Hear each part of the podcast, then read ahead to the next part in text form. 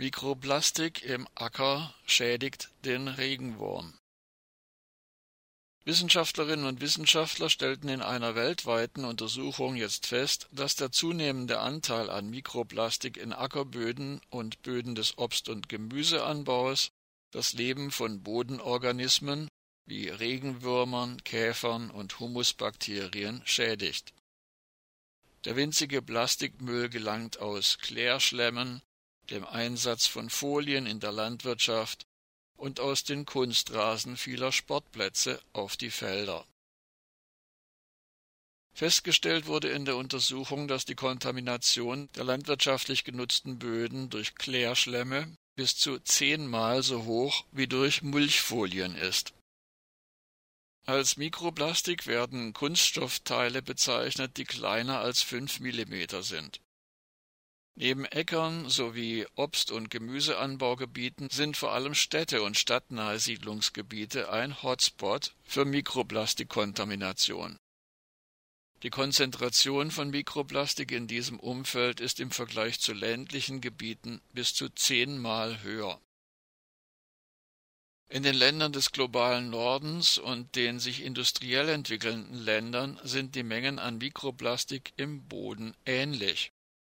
Gemessen wurden übliche Konzentrationen von bis zu 13.000 Partikeln, was einem Gewichtsanteil von 4,5 Milligramm an Mikroplastik in einem Kilogramm Boden entspricht. Selbst auf dem Grund von Tiefseegräben findet sich mittlerweile Mikroplastik in erheblichen Mengen.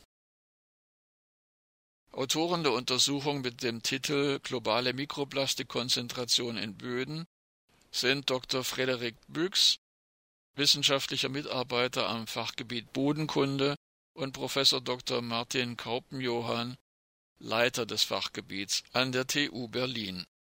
Publiziert wurde sie kürzlich im SOIL-Journal der bodenkundlichen Fachzeitschrift der European Geosciences Union. Die dort veröffentlichten Artikel werden durch unabhängige Gutachterinnen und Gutachter beurteilt, im sogenannten Peer-Review-Verfahren und unter einer Creative Commons License veröffentlicht. Dieser aktuellen Untersuchung vorausgegangen war 2019 ein Review unter Leitung der beiden TU-Wissenschaftler zu Auswirkungen von Mikroplastik auf Bodenorganismen wie Regen, Watt- und Fadenwürmer, Käfer, Spinnen, Milben und kleinste Meerzeller. Dabei hatte sich gezeigt, dass besonders die kleinsten Plastikpartikel, kleiner als 100 Mikrometer, das sind 0,1 Millimeter, schon bei Konzentrationen unter 10 Milligramm pro Kilogramm Boden den Stoffwechsel, die Fortpflanzung und das Wachstum der Bodenorganismen schädigen die neue Untersuchung zeigt nun übliche Konzentrationen von bis zu 4,5 Milligramm Mikroplastik pro Kilogramm Boden, Konzentrationen also, deren schädliche Effekte auf die im Boden lebenden Organismen nachgewiesen sind. Weitere Forschung soll nun die Belastung in den Böden der Wälder, der Naturschutzgebiete und der Brachflächen aufklären